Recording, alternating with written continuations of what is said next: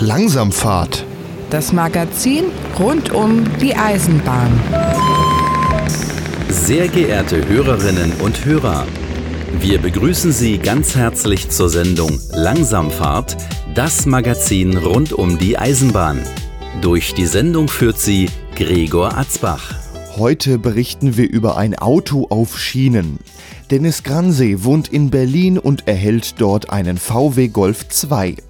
Soweit ist das sicherlich nichts Spektakuläres. Allerdings, Dennis fährt mit diesem Auto auf Schienen.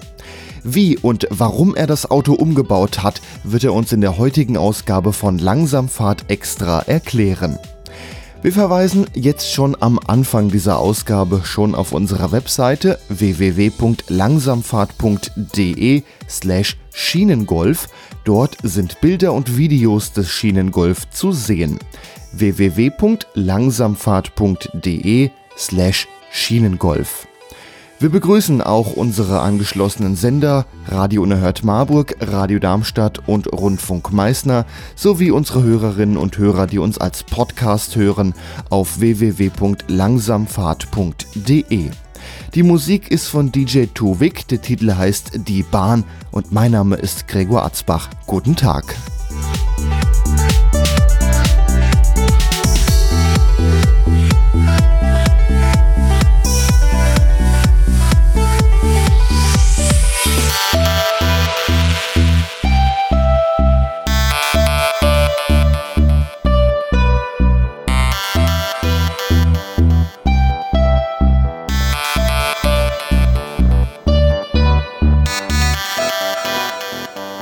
Am Telefon ist jetzt Dennis Gransee. Guten Tag, Dennis. Hallo, guten Tag. Du hast ein Auto umgebaut, das es auf Schienen fahren kann. Das ist absolut richtig. Es handelt sich hierbei um ein äh, VW Golf 2. Und sag mal, es ist ja doch ein Kultfahrzeug. Jeder kennt dieses Fahrzeug. Ähm, jeder hat als Kind irgendwo in diesem Auto drinne gesessen oder der größte Teil der äh, Bevölkerung besaß einen Golf 2 und es ist halt einfach ein Kultobjekt. Und inspiriert äh, bin ich davon eigentlich äh, von dem André Holznagel. Die muss ich hier mal namentlich erwähnen. Derjenige hat nämlich in Wuppertal äh, seinen äh, auf die Schiene umgebaut. Und seine Inspiration ist das, was eigentlich jeder Eisenbahnfreak kennen sollte. Und zwar sind die ähm, von Volkswagen gebauten VW T1 Busse. Die ähm, sind mal, da sind mal 15 Stück sind mal dafür gebaut worden für die Schiene. Die hatten also auch richtig eine Schienenzulassung und eine, eine Wende und eine Wendeanlage unter dem Auto verbaut.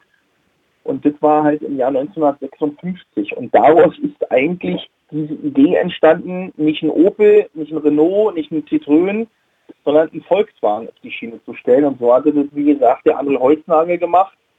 Und zu denen hatte ich jetzt Kontakt aufgenommen. Nach vielen Jahren hat es dann, also was heißt nach vielen Jahren, nach einem Jahr warten, hat es dann mal geklappt den Kontakt aufzubauen und wir hatten uns dann getroffen und hatten also mit seinen produzierten Rädern, hatten wir also an meinem komplett voll sanierten Oldtimer, muss ich dazu sagen, also dann die Fahrt auf der Schiene genießen können mit dem Fahrzeug. Also gibt es jetzt insgesamt schon zwei dieser Schienen Golfs, weil er hat auch also, einen. Wir müssen, wir müssen sagen, es gibt drei. Oh, okay. Denn ähm, in Sternebeck, auf der Strecke, die von Tiefensee nach Wriezen führt, Dort ist äh, ebenfalls dem Ganzen was nachempfunden worden. Und da hatte man auch einen Zweier Golf umgebaut für die Schiene, der wiederum aber äh, so umgebaut wurde, dass er vorne und hinten keine Stoßstangen mehr hat. Da sind quasi die Gestelle für die äh, Schienenräder montiert worden. Das heißt, er hat seinen Antrieb über die normalen vier Gummireifen auf dem Schienenkopf und wird in der Spur gehalten von den beiden Gestellen die quasi hinten an der Halterung der Stoßstange dran sind. Das sieht zwar jetzt, sag ich mal, nicht so schön aus, für die ist es aber so, wenn die an der Strecke langfahren, um äh, irgendwelche Bäume zu beschneiden oder wenn da jetzt, sag ich mal, ein Baum umgestürzt ist, dann ist es ein spritsparender Weg, äh, dort an die, sag ich mal, Unfallstelle zu kommen, als da die SKL anzuschmeißen. Und da setzt du dich halt ins Auto, schmeißt die Kettensäge in den Kofferraum und düst los sozusagen. Ähm, also es gibt drei Schienengolfs, wobei der von dem André momentan äh, außer Betrieb gesetzt wurde seit zehn Jahren, steht der, liegt er also quasi im Dornröschenschlaf, weil in Wuppertal ähm, sind ja viele Strecken stillgelegt worden und durch Radwege ähm, ersetzt worden und halt für ihn keine Fahrmöglichkeit mehr bestand. Dann gab es zwischen diesem Verein, wo er mal mit drinne war, gab es so ein bisschen Reibereien, wo dann, ich sag mal, durch Unachtsamkeit es auch mal so zu dem einen oder anderen Unfall gekommen ist, wo dann einfach der Spaßfaktor weggeblieben ist. Also ich sag mal, es gibt halt Regeln und ähm, auch wenn es so schön wie es ist, mit so einem Auto auf die Schiene zu fahren, was ein Gimmick ist und was wirklich ein Abenteuer ist, muss man dazu mal sagen, ähm, kann man halt nicht einfach wilde Sau spielen. Man muss also schon gewisse Regeln einhalten. Und wenn man jetzt, sag mal, mit zwei Autos auf der Schiene fährt, weil man da so ein bisschen Spaß hat, dann kann halt nicht der eine, sag ich mal, mitten im Wald anhalten und zurückfahren und der andere kommt dir entgegen. In der Kurve trifft man sich und dann stößt man vielleicht zusammen. Oder äh, man fährt da nicht mit 20 lang, sondern man möchte sich austesten und fährt da, was weiß ich, mit, mit 70, 80 lang und fliegt dann da raus. Das sind alles so Sachen, das, äh, das sollte man nicht machen. Und man sollte halt natürlich auch immer mit Eigentümern sprechen, denen die Strecke gehört. Und das ist natürlich die oberste Priorität. Also man kann jetzt nicht einfach sein Auto nehmen, die Schienenräder an einem Bahnübergang wechseln und sagen, okay, äh, ich bin da und jetzt will ich mal eine Runde fahren. Äh, das funktioniert natürlich nicht. Also ja, nachmachen. Zum, das ja? Rechtliche ist da mit Sicherheit nicht einfach, da kommen wir gleich mal zu. Ähm, ja. Wie hast du das Ganze denn überhaupt technisch realisieren können? Der Golf hat ja jetzt die Gummiräder und da musstest du ja wahrscheinlich an der Stelle schon einsetzen.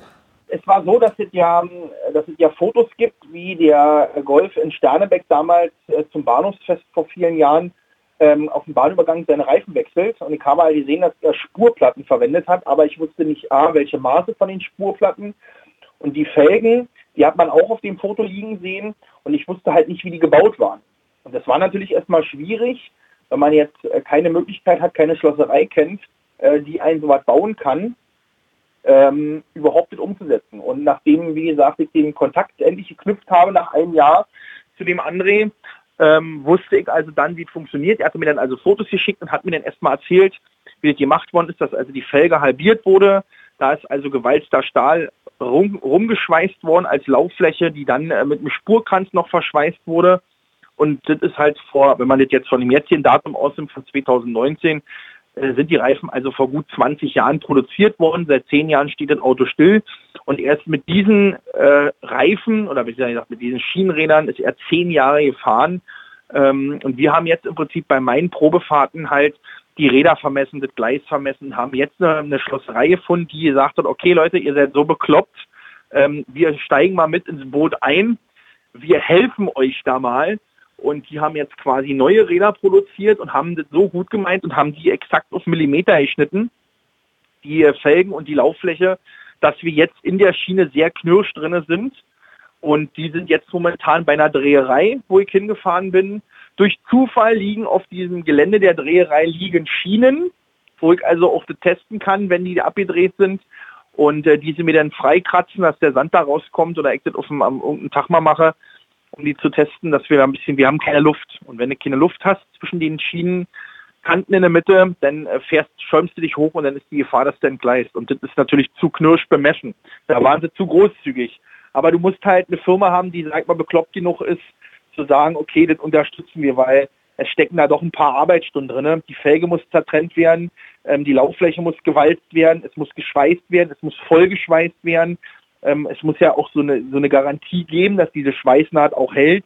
Ähm, der Spurkranz ist angefertigt worden, der ist aus doppelt gehärtetem Stahl ähm, gemacht worden, weil das ist auch natürlich eine, eine Sache, die man vielleicht mal beachten muss, wenn man jetzt mal so eine Strecke befahren darf. Man hat dann da ein paar Bahnübergänge gleicht sich an irgendeinem ein und jetzt fährt man, sag mal, 30, 40 Kilometer fährst du jetzt vorwärts und du musst ja mit dem Auto dann vielleicht auch wieder zurückfahren, weil du mit einem zweiten Auto hingefahren bist, wo du deine Reifen drin hast, damit du im Auto, falls mal ein Baum liegt, eine Kettensäge mitnimmst und so weiter oder du mal mit Freunden unterwegs bist, dann brauchst du ja ein bisschen mehr Platz. Und da musst du nicht die ganze Zeit rückwärts fahren musst, haben wir überlegt, die Spurgrenze aus doppelt gehärtetem Stahl zu machen, dass wenn man sich an einem Bahnübergang ausgleicht, indem man Stücke Holz in die Spurrillen packt, sich das Auto raushebt und du quasi auf den Spurgrenzen ein Wende, ein Dreipunktwendemanöver machst, um dann wieder dich einzugleisen und vorwärts zurückzufahren, weil wir ja wie bei der Bahn keine Drehscheibe haben oder keinen zweiten Führerstand oder kein, keine zweite Möglichkeit, mit dem Auto zu fahren. Soweit man kann auch rückwärts fahren. Wir haben deswegen gewählt einen Automatikwagen, weil die Übersetzung vom Getriebe beim Automatikwagen besser ist als bei einem Schaltwagen. Bei einem Schaltwagen, wenn du, wir wissen nicht alle, wer Auto fährt, beim Rückwärtsfahren hast du dann diese und das hast du halt beim Automatikwagen nicht, weil der eine andere Übersetzung hat. Und da ist das Rückwärtsfahren etwas einfacher. Aber äh, dein Plan ist es ja sowieso nicht, damit rückwärts zu fahren, sondern ihn dann umzudrehen an einem Bahnübergang passend. Na, es kommt drauf an. Also wenn jetzt eine, eine kurze Strecke ist, dann äh, fährt man dieses Stück auch rückwärts. Äh, man muss natürlich dann halt die Strecke aus dem, aus dem Blickwinkel beachten äh, und mit den Spiegeln arbeiten, beziehungsweise hinten durch die, durch die ähm, Heckscheibe gucken, ähm, dass im Prinzip gerade jetzt kein Tier über die Strecke läuft oder keine Kinder, die uns da sehen, die Gleise lang laufen, weil ja auch der Bremsweg mit dem Auto ja doch etwas anders ist. Also es ist natürlich nicht so wie auf der Straße. Also man kann, also wenn du hier 30, 40 Stundenkilometer fährst und du würdest jetzt eine Vollbremsung machen, du würdest erstmal ordentlich über die Schiene rutschen. Und äh, das muss natürlich alles berücksichtigt werden. Und ich sage mal, es macht dann auch keinen Spaß, weil erstens ist es dann zu laut und ähm, bei den Rädern, die jetzt von André sind, die sind nur minimal abgedreht worden und man hat natürlich noch diese Schweißnaht, bum, bum, bum, bum, bum, was du hörst. Und die Räder, die wir jetzt gemacht haben, da wollen wir gucken, dass wir das relativ glatt gedreht kriegen. Wir haben deswegen extra mehr Material. Die Räder sind auch etwas schwerer. Und wir wollen halt gucken, dass wir da vielleicht einen ruhigen Lauf hinkriegen. Aber trotzdem äh, will man sich ja auch keine Flachstellerin hauen. Und eine Strecke, die vielleicht stillgelegt ist, die aber irgendwie beschnitten ist oder die man freischneiden durfte, die möchte man natürlich gemütlich abfahren und nicht innerhalb von zehn Minuten. Und wenn es halt keine Möglichkeit gibt zum Wenden, weil es nur einen Bahnübergang gibt, wo man sich eingleisen kann, ja, dann fährt man das Stück halt rückwärts. Dann ist es halt so. Ja klar, da muss man gucken. Wie ist denn das Fahrgefühl im Vergleich zum normalen Autofahren? Du kennst das Auto ja jetzt auch auf der Straße. Also man kann man kann es überhaupt nicht vergleichen, weil nämlich erstens der Zweier Golf ist ja jetzt sag ich mal nicht gedämmt wie die ganzen modernen Autos. Man hört also den Motor, man hört also auch die Straße, aber man hört halt intensiver auf der Schiene, weil du hast halt Metall, Metall und du hast halt, der Gummi federt dich ja doch noch ab, was ja auch die Stoßdämpfer machen, aber ansonsten, ja, also je schneller du fährst, umso lauter ist es im Auto, also Radio hören kannst du denn gar nicht und ich sag mal, wenn du jetzt ganz gemütlich fährst, äh, bei meinem Auto ist es so, mein Tacho fängt erst bei 20 an und wenn du jetzt ganz gemütlich fährst, bewegt sich diese Tachonade natürlich nicht, weil sie erst über 20 anfängt, sich zu bewegen. Und ähm, ja, es ist okay. Also man kann sich unterhalten. Es ist ein interessantes Feeling dabei. Und so ein klitzekleines bisschen bin ich auch froh, dass die Räder von dem anderen nicht so perfekt waren. Denn wenn du vom Weiten bist, hast du das Gefühl, es kommt eine Dampflok. Durch die geschweißte Stelle, die da existiert anhand der Räder, könntest du vom Weiten denken, es kommt wirklich eine Dampflok auf dich zugefahren. Das natürlich, hat natürlich auch wieder sein Highlight. Also man hört sich schon vom Weiten mit dem Auto. Tja, jetzt kann man sich so ein Auto ja bauen. Das äh, sollte mehr oder weniger jeder hinkriegen, der irgendwie schlossermäßig ein bisschen begabt ist. Aber man kann jetzt ja nicht einfach sagen am nächsten Bahnübergang, ach, ich fahre jetzt mal äh, die und die Bahnstrecke entlang. Welche Möglichkeit hast du denn überhaupt gehabt, um das zu testen auf einer Eisenbahnstrecke? Also ich habe erstmal habe ich, äh, nachdem ich das Auto gekauft hatte und die, die Idee hatte, damit auf der Schiene zu fahren, habe ich erstmal hier gut einen Monat oder fast zwei Monate weg, fast täglich äh, versucht, Kontakt zu äh, Eisenbahnbehörden aufzunehmen, um mich erstmal darüber sachkundig zu machen, weil ich ja, wie gesagt, zu dem Zeitpunkt noch keinen Kontakt zu dem André hatte, der mit seinem Schienengolf hatte. Wie konnte er es überhaupt umsetzen? Wie ging es überhaupt? Und ähm, hatte er irgendwo Genehmigung bekommen. Und ich hatte also, wie gesagt, hier in Berlin das Eisenbahnbundesamt angerufen und ähm, die auch mir sehr freundlich entgegengeantwortet haben mit einem Schmunzeln, dass man ja doch ein bisschen verrückt ist. Und die haben im Prinzip mir gesagt, dass sie als Eisenbahnbundesamt die Fahrzeuge abnehmen für den Bahnbetrieb, dass sie also da nichts machen können, weil dieses Fahrzeug hat also eine Zulassung für die Straße, es hat also eine Straßenzulassung und damit ist das Eisenbahnbundesamt raus.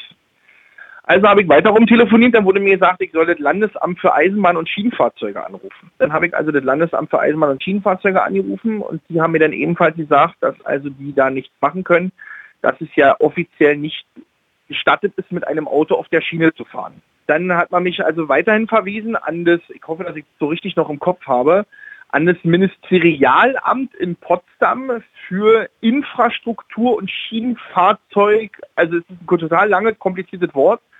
Und da habe ich also mit dem obersten äh, Chef da telefoniert, weil bevor du deine E-Mail hinschreibst und keiner weiß, was du von ihnen willst, erklärt man das ja mit Worten immer anders, als man schreibt. Und ich habe immer gesagt, ich rufe erst an und dann schicke ich eine Mail hin. Und der hat zu mir gesagt, dass die ebenfalls nicht gestatten dürfen, dass du da mit dem Auto auf der Schiene fährst, seitens der Bahn. Wenn eine Strecke jetzt verkauft ist und dort ein Dresinbetrieb ist oder die Strecke privat von irgendjemandem genutzt wird, dann muss der Eigentümer der Strecke entscheiden, was er dort zulässt und welche Möglichkeiten es dort gibt. Das heißt also, das Eisenbahnbundesamt, was ja für uns in Deutschland Eisenbahnfahrzeuge, Personenwagen, Güterwagen, Arbeitswagen, Loks, alles Mögliche abnimmt und denen also quasi die Erlaubnis erteilt zu fahren, können sie natürlich mit meinem Golf nicht machen. Aber ein Eigentümer der Strecke, oder besser gesagt, anders gesagt, die Frau vom Eisenbahnbundesamt hatte zu mir gesagt, wenn man eine eigene Strecke kauft, dann darf man da auch nicht machen, was man will, weil es gibt immer noch Regeln, an die man sich halten muss, auch bei einer Eisenbahninfrastruktur und auf Gleisen kann ich also nicht, selbst wenn eine Strecke stillgelegt ist und die niemandem gehört, kann ich also im Prinzip da auch nicht, sag mal, machen, was ich will. Ich müsste theoretisch die Strecke komplett einzäunen, ringsrum, und dann könnte ich machen damit, was ich will. Aber kann sich ja keiner bezahlen, wenn ich da zwölf Kilometer Zaun ziehen würde. Das ist ja unbezahlbar. Und deswegen ist es so eine Grauzone. Und mir wurde damals gesagt, der Eigentümer der Strecke, der muss es entscheiden, davon der Eisenbahnbetriebsleiter, der muss festlegen, mit welcher Geschwindigkeit und mit welchen Regeln ich mit diesem Fahrzeug auf der Strecke fahren kann oder darf. Und ähm, das habe ich also quasi auf dem Streckenabschnitt, wo ich da Probe gefahren bin, habe ich also dort die Anfrage gestellt und da war halt kein Dresinbetrieb zu dem Zeitpunkt und dann ähm, wurde halt von einem Mitarbeiter das Fahrzeug begutachtet. Gab Vorschriften, an die ich mich zu halten hatte. Also erstens wurde die Geschwindigkeit festgelegt, nicht mehr als 20 Stundenkilometer. Am Bahnübergängen habe ich keinen Vorrang. Bahnübergänge haben mir sicher zu wehren mit einer Flagge. Auch die Flagge habe ich im Auto zu haben. Ein Feuerlöscher war Pflicht im Auto. Ähm, eine Telefonnummer, falls irgendwas passiert ist, musste ich haben. Ich musste mich abmelden, wenn ich die Strecke verlassen habe. Ähm, und so weiter und so fort. Das waren also so Bedingungen. So hat es also dann, ist es also möglich gewesen, mit diesem Auto für Testzwecken auf dieser Schiene zu fahren. Also man kann sich nicht einfach eingleisen und irgendwo fahren. Also jeder, der die Idee hat oder der davon inspiriert ist, die muss sich wirklich davon abraten, weil es A, gefährlich sein könnte, auch wenn die Leute gucken und das alle ganz toll finden, aber der Eigentümer der Strecke, der hat das letzte Wort. Und ähm, eine Strecke, die, wo die Schienen vielleicht verrostet sind und man sich der Meinung ist, es fährt da nicht. Eine Strecke, die nicht entwidmet ist oder die nur vom Verkehr erstmal abgetrennt ist, kann jederzeit und muss vom Eigentümer in dem Zustand gehalten werden, dass sie jederzeit befahrbar sein kann. Und wenn man dann mit dem Auto auf irgendeiner Strecke fährt und das kommt aus irgendwelchen Gründen, dass man nicht weiß, ein Zug entgegen. Ich glaube, dann möchte ich nicht in dessen Haut drin stecken, wer gerade in dem Auto drin sitzt. Ja, ich denke, das sollte jedem klar sein, dass man das auf öffentlicher Infrastruktur nicht machen kann. Du hast das jetzt bei einem Verein gemacht, die eine eigene Strecke haben. Genau. Es gibt ein Video der Fahrt im Internet. Wie ist denn so die Resonanz des Internetpublikums darauf? Ja, äh, jetzt hat ja die Berliner Zeitung hat ja bei Facebook hochgeladen und da taucht ja mein Name auf. Und einige kennen mich ja, dass ich so ein bisschen schienenverrückt bin. Ich habe 2016 angefangen, eine Straßenbahn zu, zu sanieren in Kiel, ähm, einen sogenannten TM36 mit Verbundsteuerung, so wie sie bis 1967 in Westberlin gefahren sind. Und diesen habe ich äh, nach 50 Jahren wieder nach Berlin gebracht. Auch da gab es einen Bericht äh, im Internet und im Fernsehen äh, von mir und einige kennen mich und manche Leute haben halt einfach meinen Namen wahrscheinlich bei Facebook mal eingegeben, äh, ob ich da drinne bin und haben mich dann halt angeschrieben und ich hatte jetzt, also der Beitrag ist Freitag Nachmittag online gestellt worden. Ähm, er hat schon Aufrufe von fast 30.000 Stück beim Berliner Kurier und 80.000 bei der Berliner Zeitung oder umgekehrt. Ich habe es jetzt nicht genau im Kopf. Und mich haben fast 250, äh, fast 300 haben mich fast angeschrieben, wie ich auf die verrückte Idee kommen konnte, mein Auto umzubauen, bisschen wie mit, ich will gerne mitfahren, ich würde gerne selber fahren, äh, kann man das auch machen und sämtliche Fragen. Also ich war wirklich das Wochenende, war ich wirklich teilweise beschäftigt, die Leute mit Fragen zu beantworten, ja, oder die, oder ihre Fragen zu beantworten. Was für mich aus meiner Sicht für eine positive Resonanz spricht. Und ich sag mal, auch wenn es beim Eisenbahnbundesamt vielleicht ankommt oder der eine oder andere Mitarbeiter vom Eisenbahnbundesamt es gesehen hat, weil er sich auch für die Bahn interessiert, ähm, hoffe ich, dass es vielleicht eine positive Inspiration ist, wo man sagen kann, Mensch, es gab ja mal 1956 diese VW-Busse, die für die Bahnmitarbeiter von Bahnmeisterei zu Bahnmeisterei oder für, für Störungen eine Streckenzulassung der Bundesbahn hatten.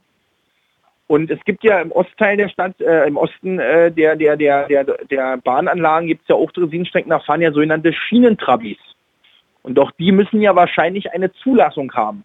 Dass man vielleicht sagt, okay, es ist eine verrückte Idee, mit den und den Regeln könnte man eventuell äh, dieses Auto zulassen oder man könnte mit Auflagen eine, einer Dresinstrecke sagen, okay, passt mal auf, ihr habt Dresinbetrieb hier, ähm, aber es, ist, es wird gut angenommen, ihr könnt das Auto da auch mal fahren lassen. Da gibt es natürlich auch wieder Regeln, und zwar die lauten, wenn eine Dresine auf einer Dresinenstrecke unterwegs ist, darf kein motorisiertes Fahrzeug auf dem gleichen Gleis fahren. Das sind also zum Beispiel Regeln, die für Dresinenbetrieb gelten. Das heißt also, wenn jetzt Dresinenbetrieb ist, auf der Strecke, wo ich jetzt zum Beispiel meine Testfahrten machen konnte, dürfte ich, da ist der Dresinenbetrieb, glaube ich, gegen 18 Uhr zu Ende, dürfte ich nicht vor 18 Uhr mit meinem Auto auf der Schiene sein. Das sind also so Regeln, an die man sich halten muss und halt das Bahnübergänge gesichert werden muss, dass man keinen Vorrang hat und so weiter und so fort. Also Regeln, die auch einfach der Sicherheit dienen. Richtig, genau. Jetzt kann man aber der ganzen Resonanz, äh, die das Ganze gehabt hat, entnehmen, dass einige gern mitfahren möchten. Gibt es denn irgendwann oder planst du, dass es mal irgendwann die Möglichkeit geben soll, dass du solche Fahrten auch unter Begleitung machen kannst? Also ich, ich weiß jetzt nicht, wie ich jetzt hier dazu antworten kann, ohne vielleicht mich, sag mal, irgendein Fettnäpfchen reinzutreten. Das ist ja mal so schwierig, wenn man so ein Radiointerview macht oder ein Fernsehinterview macht. Wer sieht wie reagieren die Leute? Und es gibt viele Leute, die sind dann neidisch, die dann sagen, ach, das mache ich den Leuten mal kaputt, damit die den Spaß nicht mehr haben. Es gibt Leute, die dann wiederum sagen, ist mir egal, die können von mir aus alle machen, was sie wollen, interessiert mich nicht. Und du hast natürlich die voll Begeisterten, die natürlich sagen, absolut der Hammer, total irre, äh, bin ich dabei. Und wenn du jetzt natürlich jetzt hier die Antwort von mir hören willst, natürlich macht Spaß, mit Leuten zu fahren. Wie gesagt, der André, da muss ich kurz zurückgreifen, als André dieses Auto gebaut hat und diese Idee hatte, aufgrund dieses VW-Busses, ähm, hatte er in Wuppertal eine Strecke gehabt, die äh, stillgelegt war und die sollte ein Radweg werden. Und äh, da ist aber keine Möglichkeit gewesen, dass diese Strecke befahren werden konnte von einer Straße, musste quasi die Bahn, die Weiche, die noch dran war, und der Anschluss noch da war, musste quasi ähm, ein Baufahrzeug kommen und hat also erstmal die Strecke genommen und hat die erstmal von Ästen und Bäumen befreit. Und André hat damals an die Bahn eine Mail geschrieben, was er wollte und ob ihr es glaubt oder nicht, ich konnte es auch nicht glauben, aber ich habe die Fotos und die Filmaufnahmen gesehen. Der Bahnhof Wülfrath und diese Strecke, die da war, die waren zugewachsen. Die Bahn hat mit einer Firma oder die Firma hat im Auftrag der Bahn die Strecke freigeschnitten, komplett. Es waren alle Bäume weg, es war alles weg. Hatte auch alles abgefahren. Und André hat dann gefragt, ob er auf dieser Strecke mit seinem Golf mal fahren darf.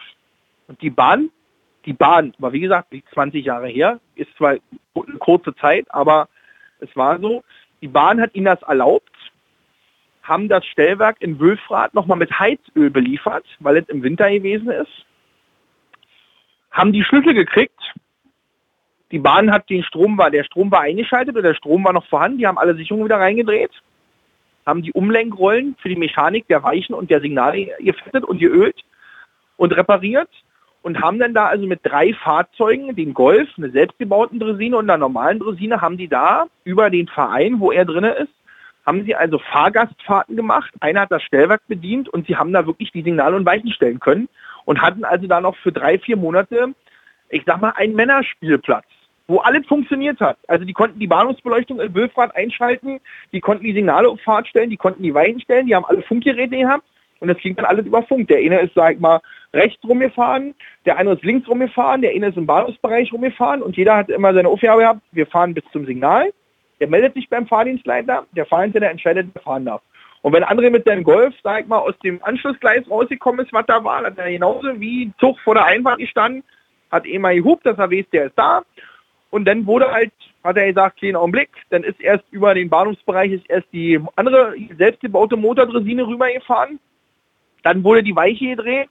Dann siehst du richtig in dem Film, wie das Signal auf Fahrt geht und dann kommt halt im Prinzip André mit seinem Zweier Golf darüber gefahren. Äh, das sind natürlich Möglichkeiten, also ich sag mal, wo ein Wille ist, ist auch ein Weg. Und äh, es muss ja auch trotz Eisenbahnbundesamt Diese Strecke war zwar stillgelegt und sollte ein Radweg werden, aber für diese vier Monate hätte jederzeit ein Zug reinfahren können. Die haben unten einen Prellbock hingesetzt, dass das also nicht passieren kann, dass die da also auch abgesichert sind. Da wurde also ein niegelnagelneuer Prellbock hingestellt. Und ähm, dann konnten die da im Prinzip fahren und machen, was sie wollten. Aber es liegt halt, wie gesagt, zehn Jahre, äh, 20 Jahre her. Und äh, die Zeiten ändern sich. Und das ist natürlich äh, tief im Westen. Und wir sind halt hier in Berlin. Und da ist halt die Frage, wie ticken die Leute hier oder in Brandenburg? Wie tickt hier das Eisenbahnbundesamt? Wie sind hier die Leute drauf? Hast du hier die Möglichkeit oder nicht? Und ähm, er hatte auch mir erzählt, als er hier war oder wie die Testfahrt gemacht haben, sind so viele Leute mit diesem Auto mitgefahren. Und der Grund, wie ich schon am Anfang gesagt habe, ein Zweier Golf. Jeder kennt den Zweier Golf. Eins der meistgebauten Autos und verkauften Autos überhaupt auf dem Markt damals. Jeder, wer keins hatte, ist aber trotzdem in irgendeiner Form mitgefahren. Jeder, der drinnen sitzt, sagt, Mensch, das kenne ich gerne aus meiner Kindheit und jetzt fahren wir mit auf die Schiene. Und dann einfach diese ganz gemütliche Langgefahre. Und ähm, das ist halt das, was wiederum Spaß macht. Und er hat halt, wie gesagt, auch gesagt, Abenteuer, Romantik und allem drum und dran. Die haben auf, auf der Strecke, bevor die abgebaut wurde, die haben eine andere Strecke gehabt. Da haben sie Halloween und Osterfahrten gemacht. Da sind sie also mit den zwei Dresinen gefahren und André hat ja eine Anhängerkupplung, da waren Anhänger dran, da waren dann Material drauf und da war ein Tunnel. Die haben zu Ostern hat sich der Golf im Tunnel versteckt. Mit den zwei Dresinen sind sie da die Strecke lang gefahren. André ist rausgefahren, hat überall Ostereier an der Strecke versteckt, ist mit dem Auto wieder in den Tunnel reingefahren. Die Kinder sind dann die Strecke lang gelaufen, haben die Ostereier gesucht und so haben sie das pro Tour gemacht. Und Halloween haben sie mit Notstromaggregat und Ölfässern, haben sie also Feuer gemacht, haben Nebelmaschinen angemacht und dann sind die da wirklich mit den Dresinen und den Besuchern über diesen Verein, wo sie auf dieser Strecke fahren konnten, sind sie also da wirklich wie in die Hölle reingefahren. Und ich habe die Bilder gesehen, habe gesagt, das ist total irre. Und er hat auch gesagt, es war ein Magnet, es hat die Menschen angezogen, es war, ähm, die haben es gar nicht bewerkstelligt gekriegt, mit ihren Fahrzeugen überhaupt die Menschen wegzukriegen, die alle da mitfahren wollten, weil es total irre war.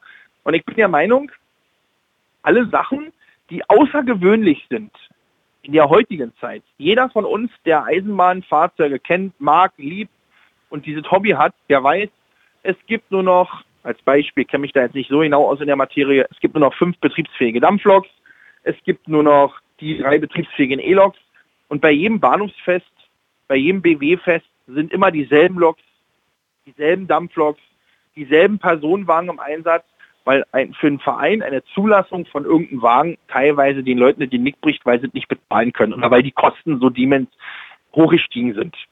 Und wenn du mit den Leuten, wenn du jetzt den Leuten irgendwas Außergewöhnliches bietest, dann kriegst du die Leute wieder hinterm Kachelofen vor. Und genauso habe ich das mit dem Straßenbahn-Event auch gemacht. Wir haben hier in Berlin, fährt seit Jahren kein historisches S-Bahn-Fahrzeug mehr. Warum? Wir die Krise in Berlin hatten. Und die S-Bahn keine Zeit mehr hatte, sich um die historischen Fahrzeuge zu kümmern. Der Verein ist gerade dabei, alles komplett neu zu gestalten und zu strukturieren, um dieses Fahrzeug dieses historische Fahrzeug wieder in irgendeiner Form zulassen zu können. Seit elf Jahren, also dieses Jahr wären es elf Jahre, fährt dieser markante Berliner Weihnachtszug nicht mehr. Seit 2008 ist das letzte Mal ein Weihnachtszug gefahren, dann brach die Krise aus, fährt nicht mehr. Bei der U-Bahn das Gleiche. Jeder, der sich ein bisschen beschäftigt damit, weiß in Berlin die Krise bei der BVG. Die Fahrzeuge sind alt, es sind Risse drin, die Fahrzeuge müssen abgestellt werden, Wagenmaterial, Personalmangel, das übliche Produkt. Bei der Straßenbahn genau dasselbe. Und als ich diesen, diesen Wagen saniert habe und dieser Wagen nach Berlin gekommen ist und ich aus dem Technikmuseum den offiziellen Vertreter der Abschiedsstraßenbahn haben konnte, den 3566, der an der Spitze gelaufen ist, und wir diesen Verbundzug in Spanne auf ein Stück Gleis hingestellt haben, sind 5000 Besucher gekommen, wenn nicht auch mehr an diesem Samstag und haben sich nochmal einen Verbundzug angeguckt. Weil sie, weil in Berlin gibt es keinen Verbundzug, der aufgehoben wurde ähm, weil kein, kein, ähm, kein Wagentyp hier in Berlin museal als Straßenbahnfahrzeug erhalten ist. Er hat vorne so einen markanten schwarzen Schlauch. Das hat die Leute interessiert. Ich habe die Straßenbahn auf dem LKW zum Bahnhof Zoo bringen lassen. Das war im Fernsehen, das war in der Zeitung bekannt. Die Leute haben wirklich wie 67, nicht in der Anzahl. Sie haben auf dem Balkon gestanden, die da gewohnt haben. Ältere Leute, junge Leute haben sich das von oben angeguckt. Viele sind hinterhergefahren. Wir haben drei volle Busse gehabt. Am Bahnhof Zoo haben wir in der ehemaligen Endhaltestelle, also mitten auf der Abbiegerspur, für zehn Minuten gestanden, haben also den Verkehr dicht gemacht. Und die Leute stürmten in Massen ein, um die Straßenbahn zu fotografieren. Das ist was Außergewöhnliches. Das kommt nicht mehr wieder. Das interessiert die Leute. Wenn du jedes Mal zum Dampflokfest siehst und du siehst 031010, dann ist die auch in zwei Jahren beim Dampflokfest ist auch wieder 031010 da. Da muss ich da nicht nochmal hin und das fotografieren. Hier in Schöneweide bei den Dampflokfest merkt man jedes Mal, es flautet ab, weil immer das Gleiche ist.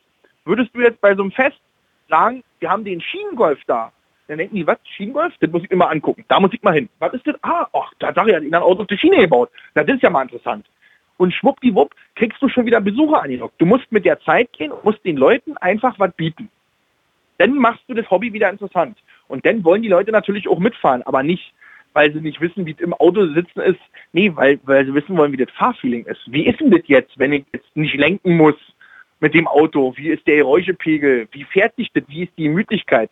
Und das sind auch die Fragen, die André beantworten musste bei seinen Dressinfahrten. Und der hat auch gesagt, ja, man hat einen Spleen, man hat eine verrückte Idee, man ist als Kind, hat man das Hobby Eisenbahn gehabt, man wollte Lokführer machen oder werden und konnte das vielleicht aus gesundheitlichen Gründen nicht oder man hat eine andere berufliche Bahn eingeschlagen und wollte das Hobby nie zum Beruf machen. Und dann ist man halt wie so eine Art Lokführer, wenn man da vorne ist. Und er hat sich auch so ein Zughorn eingebaut in seinem Zug, dritte Spitzenlicht dran und allem drum und dran, hat den noch bedruckt mit, mit BW Kassel, Außenstelle und allem drum und dran. Höchstgeschwindigkeit unten dran, das, ist halt, das sind halt die Sachen. Und das Auto hat halt Leute angezogen. Und jetzt ist dieses Auto zehn Jahre lang im Dornröschenschlaf verschwunden.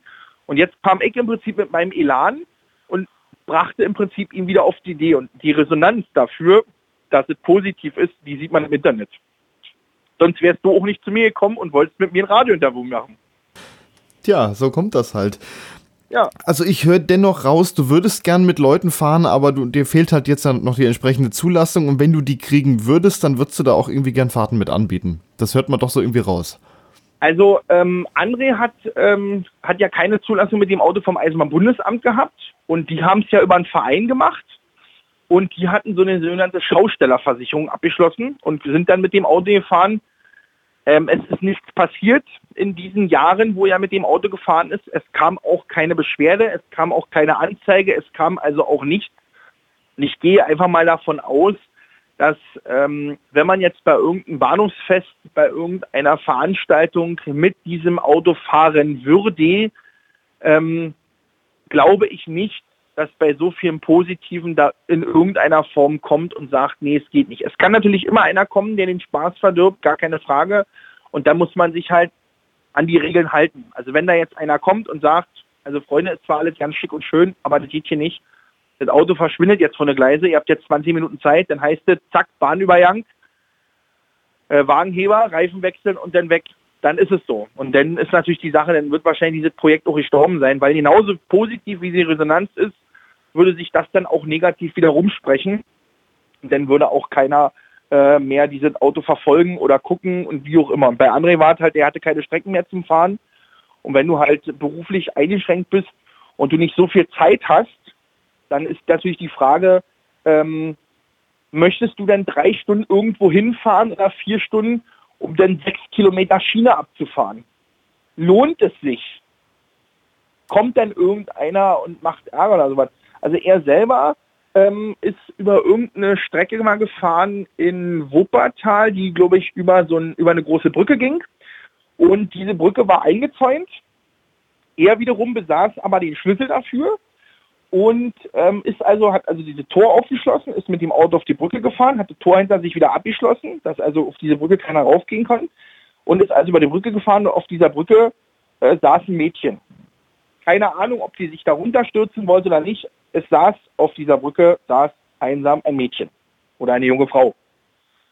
Und das haben die Leute wahrscheinlich von unten irgendwie auch gesehen und die hatten in der Zeit, was André aber nicht wusste, die Polizei alarmiert, die dann also im Prinzip, wir wissen es ja selber, Straße, Landespolizei, Bahn, Bundespolizei, kam also die Landespolizei, Strecke war ja stillgelegt, stand also nun vor dem Tor sah aber das Auto auf diesen Gleisen und kletterte nun also rings um diesen Zaun herum, riss sich also so ein bisschen die Uniform auf, lief also da im Prinzip hin und hatte erstmal gefragt, was da los war, haben also auch dieses, dieses Mädchen dann also gehen lassen. André hat dann also quasi, das Mädchen ist dann auf der anderen Seite auch wieder zurückgeklettert und hat das mitgenommen. Und André hat dann also der Polizei dann das Tor aufgeschlossen, hat die dann also mit dem Auto auch mitgenommen, hat die also wieder zurück zum Tor gefahren, die paar hundert Meter. Und der hat halt gesagt, dass er die Genehmigung hier hat und deswegen auch den Schlüssel hat, um hier oben langfahren zu dürfen. Und die fand das auch total irre. Also so eine Resonanz gibt es auch. Es gab auch natürlich die Resonanz, dass er gefahren ist und an dem ersten Bahnübergang ist er rüber. Die Polizei hat noch das Ende vom Auto quasi gesehen. Am nächsten Bahnübergang haben sie gestanden, haben gefragt, was er hier macht. So, und auch das ging dann positiv aus, weil sie keine Zuständigkeit haben für Schienenfahrzeuge. Und das sind halt so die Sachen, wo was, wo was Positives ist, gibt es auch immer was Negatives. Wie lief, verlief denn deine Fahrt? Du hast jetzt mit dem Auto mal eine Fahrt über diese Strecke gemacht. Bist du da auch über Weichen gefahren? Du hast gesagt, ja. du hast mal versucht, ein bisschen auszufahren, um mal äh, die Eigenschaften so zu testen. Ja, erzähl doch mal, wie deine Fahrt verlaufen ist. Wie schnell ist er gefahren? Wie war das in den Weichen? Also da ich ja ähm, von André wusste oder, André dabei war, wusste ich ja, äh, wie das Fahrzeug reagiert durch seine Erzählungen her. Und Golf ist halt Golf. Wir haben die gleiche Motorisierung, wir hatten Automatikwagen und ähm, ähm, Geschwindigkeit, ähm, was werden wir gefahren sein? Ich sag mal, ich glaube, auf dem Tacho hatten wir die 40 drauf, was umgerechnet 20 sind, weil die Räder kleiner waren. Alles andere war zu laut. Und André hat eine Lenkradfixierung an seinem Auto, die hatte ich wiederum nicht. Das heißt, also bei mir schlackerte das Lenkrad immer und wir haben gesagt, wir testen das nicht aus, weil wir nicht wissen, wenn sich das hochputscht, ob wir eventuell entgleisen können. Ähm, ansonsten verlief die Fahrt ohne irgendwelche Vorkommnisse. Wir sind also weder entgleist, noch ähm, hat sich das Auto irgendwie hochgehoben an einer Weiche, die in der Kurve war, sind wir am Herzstück aufgelaufen. Das wussten wir aber, weil die Weiche war halt im äh, schlechten Zustand und ähm, war in der Kurve. Kurve, Herzstück, ausgelutscht, passiert. Wir sind drei, vier Mal rübergefahren, nichts ist passiert und beim fünften Mal ähm, war das Auto von der Spur wahrscheinlich zu weit links und deswegen sind wir halt äh, zu weit rechts und deswegen sind wir links mit der Link, also wenn man, wir sind rückwärts gefahren und da sind wir aufgelaufen. Haben, wir waren stille, wir haben uns also in den Weichen haben wir die Unterhaltung prinzipiell immer abgebrochen und dann haben wir gemerkt, up, wir sind hochgeklettert so ein Stück, das merkt man im Auto und zack, ausgestiegen, Auto reingedrückt, weitergefahren. Das heißt, in der Weiche sagen, bist du dann aber auch sehr, sehr langsam gefahren, um das überhaupt zu merken. Ja, ja, ja, natürlich. Also wenn du die Weiche vom, von der Zunge aus befährst, dann äh, sollte man immer langsam fahren. Wenn du jetzt die Weiche vom Herzstück aus befährst, dann kannst du also auch mit einer normalen Geschwindigkeit mit den 20, 25, 30, 40, also wenn du mit 40 auf dem Tacho hast, hast du ungefähr 20 von der Geschwindigkeit. Das sagte der GPS-Messer, sagte, wir sind ungefähr 22 Stundenkilometer fahren, der Tacho sagte 40, ähm, kannst du rüberfahren. Nur halt die andere Richtung ist es halt weniger, weniger Spitze, in dem Herzstück. Nur darum ging es halt. Wenn du vom Herzstück fährst, ist es egal. Das Herzstück müssen wir mal kurz erklären. Das ist das Teil, was die Weiche so weit trennt, ob man dann entweder nach links oder nach rechts abbiegt. Richtig, genau. Was natürlich auch noch interessant ist für die, für die neu gebauten Räder, ähm, ist natürlich auch der Platz in der Weiche natürlich der Radlenker. Auch den sollte man beachten. Und da muss natürlich noch ein Stückchen nachgebessert werden, weil wir am Radlenker mit den neu gebauten Rädern äh, angeeckt sind. Also die sind zu breit und die müssen halt noch hinten 5 mm ähm, abgedreht werden, dass wir quasi nicht mehr an den Radlenker kratzen. Aber das hast du jetzt schon in Auftrag gegeben, dass die, das die Räder nochmal... Wir haben es Foto, fotomäßig dokumentiert, wir haben Zollstock rangehalten und haben gesagt, also hier 5, 6 mm auf, auf allen vier Rädern abdrehen. Wenn wir auf einer Seite 6 mm abdrehen, auf der anderen Seite 6 mm abdrehen, haben wir 12 mm Luft, reicht locker aus. Aber das sind ja auch Maße, die man an einem anderen Eisenbahnfahrzeug sich schon mal abmessen könnte. Nee, kann man nicht, weil die Räder ja komplett anders sind. Ach so, weil die so klein sind. Genau, weil die sind klein und es ist ja so Marke Eigenbau. Das ist ja im Prinzip eine, eine, eine, eine zertrennte Felge, wo die Lauffläche und der Spurkranz drum ist und der Spurkranz ein Stück auf der Lauffläche drauf ist und hinten noch ein Stück Felge rausguckt. Und dieses Stück Felge kratzt im Prinzip jetzt am Spurkranz. Wenn man sich ein, ein, Eisenbahnrad, ein Eisenbahnrad anguckt, dann sieht man von vorne das Vollmaterial, die Lauffläche und man sieht den Spurkranz. Wenn man sich das Rad von hinten anguckt, da ist nichts, was nach innen geht. Es ist also innen komplett glatt und das ist halt wie beim Tisch, die Tischkante, die ist auch glatt. Da geht, das geht wenn es kein Designertisch ist, geht es ja nicht noch ein Stück rüber, sondern dann ist die Tischplatte mit dem mit der mit der mit der Verkleidung vom Tisch eine Fläche. Und so ist es beim Eisenbahnrad ja auch oder beim Möbelstück. Muss eine glatte Fläche nach innen sein. Und das ist beim Eisenbahnrad so Und das müssen wir im Prinzip bei, dem, bei den Schienenrädern auch machen. Das ist auch bei Dresinrädern, das genau dasselbe. Da hast du auch keine, Draht ist frei hinten dran. Das muss halt auch frei sein. Wir hatten halt ein Stück nach, nach, nach ähm, innen gelassen, um also noch mehr Schweißnaht zu machen. Wir haben also eine, also theoretisch kann unser Rad bis zu 80 Tonnen kann ein Rad hält die Schweißnaht. Wenn man sagt, ein Zentimeter Schweißnaht hält eine Tonne und das Rad ist dreifach Schweiß. Von vorne ringsrum, von hinten ringsrum und von innen nochmal, wo die Lauffläche dran ist. Also dreimal. Also die Wahrscheinlichkeit, dass das da reißt oder kaputt geht mit einem Auto, was gerade mal eine knappe Tonne wiegt, ist ähm, sehr unwahrscheinlich. Aber bei Eisenbahn wirken andere Kräfte, da ist dann mehr Verstärkung natürlich besser. Ja, natürlich. Jetzt Natürlich. gab es, äh, du sagtest bereits, diesen äh, VW-Bus, der auf Schienen fahren konnte. Es gab aber auch kleine Bahnmeister-Draisinen, die in einigen ähm, Eisenbahnmuseen auch, äh, die man sich da anschauen kann und zum Teil auch mitfahren kann. Ich erinnere da mal an Darmstadt-Kranichstein, die haben zum Beispiel so eine da hat ein Käfermotor drin, ist eigentlich auch ein Auto auf Schienen, aber von vornherein als mit, mit einer Bahnzulassung entsprechend. Habt ihr sowas auch mal angeschaut, um euch da eventuell Inspiration zu holen, wie man was selber nachbauen kann? Na, der André hat quasi so einen so so so einen Flyer hier gemacht, der Schienengolf. Und da hat er halt im Prinzip erklärt, wie er auf die Idee gekommen ist. Und da steht halt auch die Vorbilder. Dieser T1 VW-Bus steht da halt im Prinzip drauf. Und ähm, ihn haben halt immer diese, diese Schienenbusse haben ihn halt immer interessiert. Ne? Die äh, VT 797 bezeichnet da die jetzt hier gerade. 98 heißt da eigentlich der Oder, Schienenbus. Oder, oder 798, genau. Ja, wie gesagt, in Berlin wenn, mit S-Bahn-Fahrzeugen, ja, da kenne ich mich aus. Die Eisenbahnfahrzeuge, da kann ich nicht alle Nummern kennen. Das, das war nicht so meine Welt. Für mich war die Berliner S-Bahn immer mein Zuhause. Und er hat, wie gesagt, halt daran halt recherchiert und so weiter. Ja, ich weiß, das in, äh, in, äh, im Eisenbahnmuseum, die haben da, glaube ich, so, so einen großen, haben die da nicht auch so einen großen Bus? Den gibt es auch so noch äh, tatsächlich. Vorne und hinten hat? Es gibt sogar noch einen dieser VW-Busse, der ist in Neustadt an der Weinstraße. Mit dem bin ich tatsächlich auch schon mal mitgefahren. Das war aber innerhalb deren ihrem Museum auf einer Strecke von vielleicht 20, 30 Metern mal vor und wieder zurück.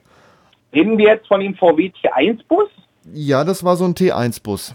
Genau, weil es gibt auch, und das war meines Erachtens auch in dem Museum hier in Bochum-Dahlhausen, was du gesagt hast, die haben äh, so einen, so einen riesengroßen, wie so eine Art Reisebus. Nee, das ist, das ist was anderes. So Nee, das, ist, das ist was anderes. Das war eine Konstruktion der Bundesbahn. Das ist der sogenannte Schienenstraßenbus, der von vornherein dafür gedacht war, auf Eisenbahn zu fahren und auf Straßen. Äh, ich glaube, es gab aber auch nur dieses eine Exemplar. Der ist in Bochum-Dahlhausen. Den meinte ich jetzt aber nicht. Ach so, okay. Den gibt es aber auch noch. Das ist auch eine, eigentlich eine sehr interessante Sache, über die man auch mal was machen sollte. Ich, ich habe jetzt tatsächlich über den VW-Bus erzählt, der in Neustadt an der Weinstraße steht und über diesen Kleinwagen, der zum Beispiel in Darmstadt-Kranichstein steht, aber der ist doch etwas mehr verbreitet. Davon gibt es noch ein paar. Ja, okay, ich verstehe. Aber von, von äh, solchen Fahrzeugen habt ihr, die habt ihr jetzt nicht vorher nochmal angeschaut. Aha, das, nee. das ist da so gemacht worden, das könnten wir so und so bei uns machen.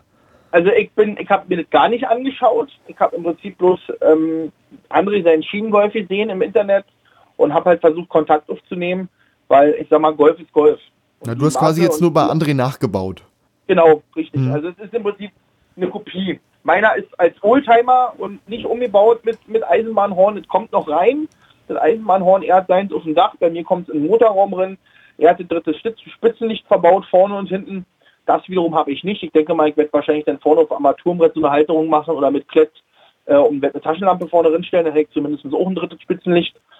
Ähm, ja, das ist so die Idee. Also ich will das Auto nicht verfriemen, weil dann würdest du keine Hart, ich habe eine Haarzulassung mit dem Auto und ähm, jetzt würde sich ein anderer denken, ach Gott, wie kann man nur ein Auto mit Haarzulassung, was man komplett aufgebaut hat, wie kann man das nur äh, so verunstalten? Ja, ähm, André hat, hat eine Möglichkeit, auf dem Trailer zu transportieren. Ich habe keinen Führerschein mit Anhänger. Und wenn du jetzt wirklich zu irgendwelchen Strecken fährst, weil du hier nichts mehr hast, dann muss man sich mal überlegen, wenn ich jetzt nach Thüringen fahre, 400 Kilometer, dann fahr mal 400 Kilometer mit nur 80 Stundenkilometern. Das zieht sich endlos hin und das ist halt alles auch ein, auch ein Zeitfaktor. Und dann fährst du mit dem Auto halt nur auf der Schiene, aber ich möchte halt auch mit dem Zweier auf der Straße halt und bei Oldtimer-Treffen halt. Also äh, ganz, äh, du willst es auch nochmal als Auto nutzen können, immer wieder. Genau. Aber da ist genau. ja auch die Möglichkeit, dass du mit Magnet was aufs Dach machst und hinterher wieder abmachst. Dann hast du ja auch ja, nichts kaputt gemacht quasi. Das, das, geht natürlich auch, das ist richtig. Hm. Jetzt äh, sagtest du, äh, der André hat an seinem Auto an der Lenkung noch was zur Fixierung gemacht, das hast du jetzt nicht. Äh, kommt das bei dir auch noch oder klappte das Na, dann wir wollen, wir wollen gucken, dass wir vielleicht das, äh, dass wir quasi äh, die Lenkradsperre so machen, dass wir quasi den Zündschlüssel rausziehen, die Lenkradsperre äh, einrastet und ähm, der Motor trotzdem anbleibt. So haben die das nämlich gemacht in Sternebeck. Da ist es quasi so, du startest den Motor ganz normal, wenn er läuft, ähm, und ziehst den Schlüssel wieder raus und hast einen separaten Schalter, über den du dann den Motor ausmachen kannst. Das ist ja beim Zweier Golf jetzt, denke ich, auch nicht so die Möglichkeit. Der hat ja noch nicht so die Elektrik. Ja, also das ist ein was, Schalter. Was man halt vielleicht nur beachten muss, dass ja dann ganz andere Kräfte auf die Lenkradsperre wirken und, und ob die das aushält, wäre die Frage. Also André hat wie so eine Art Lenkradkralle äh, dran. Er hat also sein Armaturenbrett hat er also ein Loch durchgebaut, hat also eine Mechanik gemacht, wo er das Lenkrad also fest fixiert und dann verschraubt. Und ähm, es ist ja im Prinzip fast das Gleiche. Ob ich jetzt das Lenkrad betrieblich einrasten lasse, dieses Schloss, oder ob ich das Lenkrad oben noch fixiere. Ich sag mal, die Fixierung, die wackelt auch minimal ein bisschen hin. Aber man fährt ja auch keine 90 damit, wo die Vibrationen noch stärker sind. Na klar, was meinst du, wie schnell wird man denn mal so ein Auto kriegen? Auf der geraden Strecke. Also, ich sag mal, wenn man es ausprobieren würde und man den Bremsweg berücksichtigen muss dazu, dann denke ich mal schon, dass du sicherlich auch bestimmt 80, 90 kannst du sicherlich fahren. Aber wenn du mit 80, 90 auf dem Tacho oder über 90 und in Wirklichkeit durch die kleinen Räder 80, 90 dann fährst, also ich möchte mit 80, 90 nicht mit dem Auto wegen irgendwelchen Sachen entgleisen oder wenn da irgendein Hindernis auf der Strecke liegt. Ähm, du hast einen enormen Bremsweg, den du berücksichtigen musst. Wenn du da an die Eisen gehst, dann rutscht du das, was du gefahren bist, teilweise auch noch. Also das möchte ich nicht ausprobieren. Außerdem ist es dann zu laut. Bei Metall, du hast keine Dämpfung, es ist zu laut. Es ist dann wirklich einmal zu laut. Es macht dann auch keinen Spaß mehr. Und man will sich das Auto nicht kaputt machen. Und äh, André hatte ja noch gesagt, das Auto hat er zu dem Zeitpunkt, als er die Fahrten gemacht hat, war der auch für die Straße noch zugelassen, bevor er das Auto jetzt für die zehn Jahre außer Betrieb genommen hat. Ähm, er hat weder eine Spurverstellung gehabt, er hat weder noch irgendwelche Risse in der Karosserie gehabt, er hat keine, keine, keine Teile gehabt, die ihm dadurch kaputt gegangen sind. Er hat wirklich keine Schäden davon getragen. Außer halt was halt passiert ist durch, durch Unachtsamkeit, da mal rausgeflogen, da mal eine Tankband angeschabt oder da mal die, sich die, die, die Verblendung vom Cut abgerissen, äh, weil zu viele Leute im Auto waren, du immer einen Überweg drüber fährst und das Auto noch ein bisschen runtergekommen ist. Das sind so Sachen, das passiert, das ist dann repariert worden, man, man hat aus den Fehlern gelernt, man weiß das und dann ist das so. Weil wenn du halt keine Räder mehr dran hast, musst du überlegen, du kommst dann nochmal 15 Zentimeter tiefer, dann hast du noch die Autos, die drin, die Leute, die drin sitzen im Auto, dann drückt dich ja das Auto noch ein bisschen runter. Und wenn du dann halt einen Überweg hast und da liegt halt was drauf, deine Ölwanne die äh, Dings, die kommen halt hoch. Und dann kann es halt schon mal passieren, dass du wieder halt das eine oder andere abreißt vom Auto. Und wenn man das halt weiß, durch seine Erfahrungen, dann kann man die an seinem eigenen Auto, kann man die äh, versuchen nicht zu machen. Was macht jetzt eigentlich André mit seinem Auto? Also da steht jetzt quasi ein zweiter Schienengolf in Wuppertal rum ähm, der gar nicht mehr benutzt wird? Oder habt ihr da mal die Idee, vielleicht, äh, wenn es mal Aussicht auf Zulassung gibt, dass man da vielleicht entweder einen Verein gründet oder was auch immer mitmacht? Er wollte äh, das Auto umbauen. Da sollten also die Rückleuchten und so weiter sind raus. Er wollte also richtig Eisenbahnrückleuchten drin machen, die man auch umschalten kann mit, mit Rot- und Weißlicht. Ähm, da ist er also beim Umbau dabei. Er wollte also das Dach auch auftrennen und sollte also ein offenes Dach auch werden für dieses Auto weil der also, wie gesagt, keine Straßenzulassung mehr kriegt.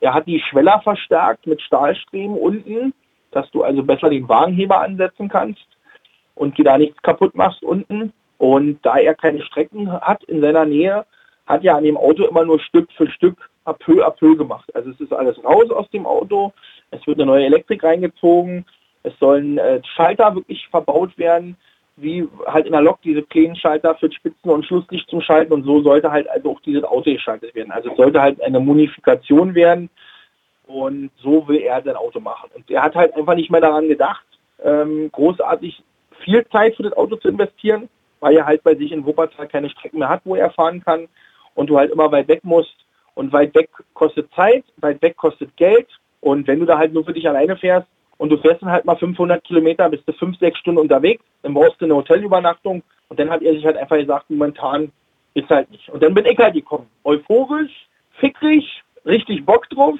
und brachte ihm also im Prinzip quasi die Energiewende zurück. Aber es wäre ja auch möglich, wenn man jetzt irgendwo eine Strecke hat, dass man dann da irgendwo noch eine Garage mietet und das Auto dann da drin abstellt im Anhänger.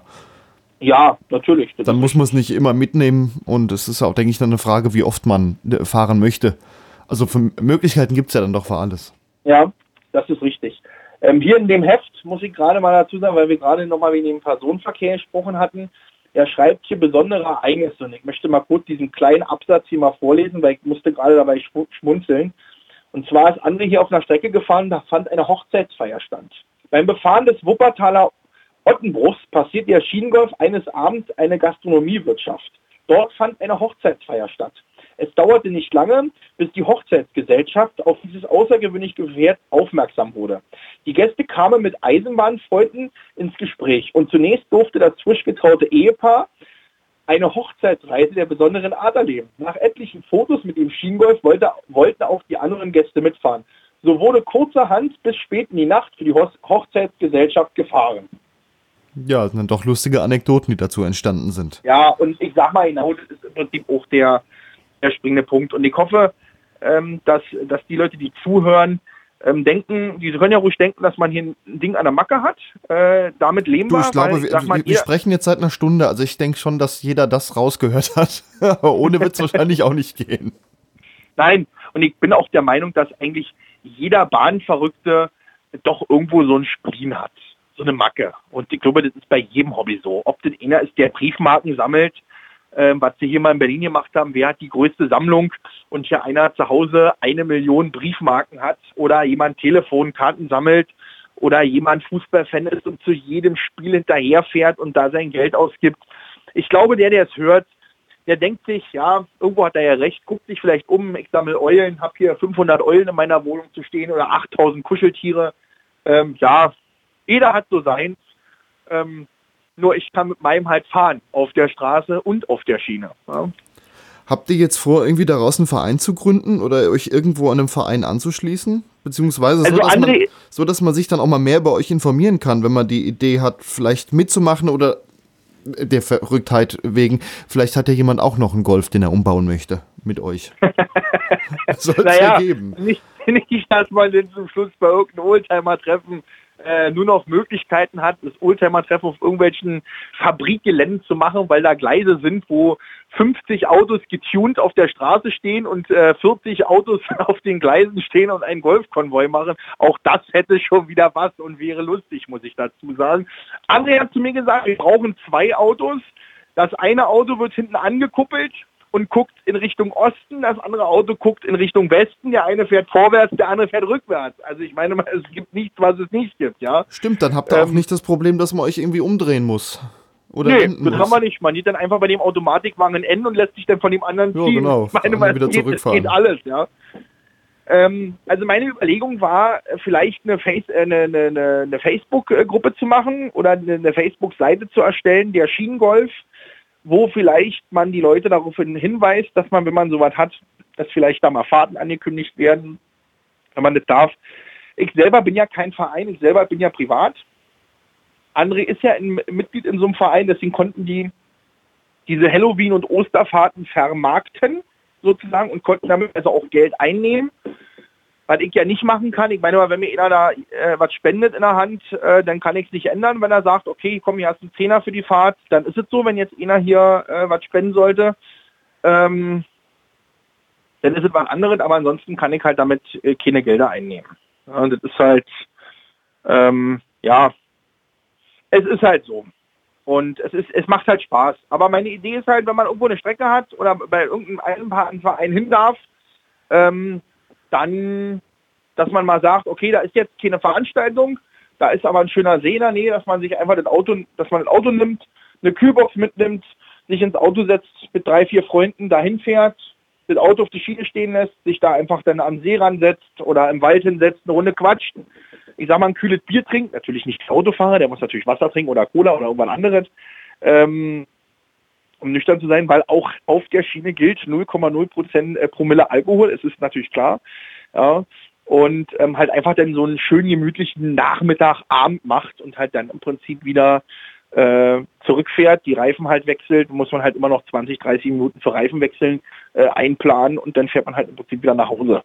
Das ist halt so die Idee. Aber ich denke mal, dass der, der Ansporn momentan durch die, was durch die Medien gegangen ist, doch so groß ist, dass doch viele Leute mit dem Auto mitfahren. Und, und ich sag mal, wer weiß, vielleicht zieht es hier in Berlin eine positive Resonanz und man sagt sich, okay, komm, er hat ein Ding an der Macke, wenn wir denen das erlauben, dass der damit fahren darf, dann äh, fährt er hier aber nicht zwischen Berlin und Hamburg auf der ICE-Trasse, obwohl das bestimmt geil aussieht, wenn der Zweier Golf auf dem Berliner Hauptbahnhof stehen würde, muss ich dazu sagen, das wäre wahrscheinlich schon mal ein Bild für die Götter.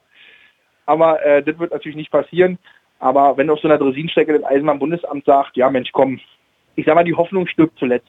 Ja, Dennis, dann wünsche ich dir viel Erfolg, dass du da irgendeine Möglichkeit kriegst, äh, legal dein äh, Fahrzeug äh, öfter wie nur mal für eine Testfahrt bewegen zu können. Und vielleicht ja. wird das ja mal was, dass man auch mal mitfahren kann bei dir.